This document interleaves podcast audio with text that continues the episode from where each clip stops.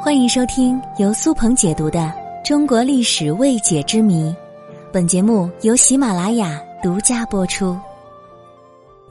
我们在看很多影视剧的时候，常常会出现有钱有势的地主一类的人，被称为员外。那么，员外究竟是什么人呢？他是一个官职吗？员外其实是员外郎的简称，是古代的一种官职。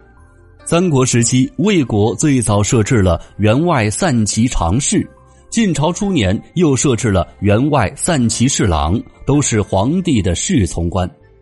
南北朝时期，新设置了殿中员外将军、员外司马等等，都在官名上加了“员外”两个字。那么“员外”两个字是什么意思呢？它其实就是额外增设的官职，不在编制之内的意思。隋朝开皇六年（公元五六八年），隋文帝在尚书省二十四师各置员外郎一人，为各省的次官。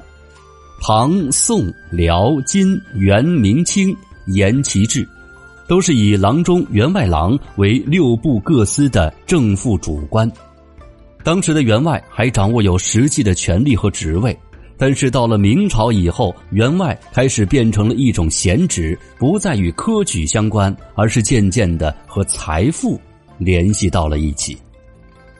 明清时期，买官卖官的腐败现象十分严重，有钱的地主和商人都可以用捐献银两的方式来获取员外这么一个官职，所以员外逐渐就失去了原本的含义，变成了土地豪绅的代称。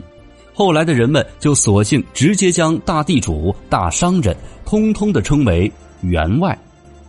那么，员外在明清的地方社会中又起到什么样的作用呢？他们是往往扮演着政府官员与民众之间的中介人角色，是与地方政府官员共同管理当地事务的地方精英。因为乡村社会往往存在着官不下县的现象。政府官员很难对农村进行实质有效的管理，不得不依靠当地的地主豪绅的势力。因为地主员外们世代居于此地，熟悉乡里的风俗民情，并且与乡里社会有着共同的利益关系，所以官府与地方员外合作也容易取得当地百姓的信赖。一方面，员外可以传达政府信息，消除官民之间的隔阂。而另一方面，由于他们有力量保护自己，也有力量保护百姓，也往往作为地方利益保护人的身份出现，站在乡里的一边，和政府进行利益的博弈。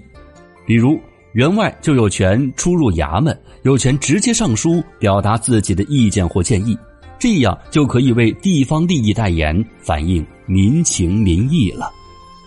当然。各地都会存在一些鱼肉乡里剥削百姓的残暴地主，但是我们也必须要承认，乡里社会的大部分公共事务还是需要员外们来牵头举办的。毕竟普通老百姓并没有足够的财力与物力，所以这其中员外的职责主要包括这几个方面：第一，就是地方安全，组织乡民修建屋堡壁垒，抵御土匪的侵扰。或者组织乡亲们团练，和土匪与农民起义军做斗争，比如湖南地方组织的团练与湘军，就在打击太平天国的行动当中起到了重要的作用。员外的第二个职责就是兴建工程，比如说兴修水利以及铺路建桥，还有就是要调解乡里的纠纷了。一般的乡里纠纷是由家族内部的长辈来进行调解的。那么，超出家族范围的，就要由当地有名望的员外来进行出面调解了。员外的第四个职责就是设立道德教化、经济互助、公益慈善组织。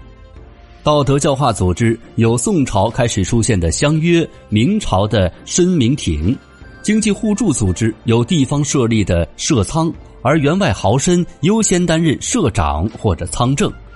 公益慈善组织像义仓、义塾、义学、育婴堂，这都是典型。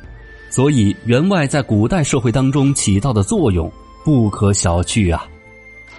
随着社会的发展，员外地主的势力走向了没落，最终被淘汰在了历史的长河里。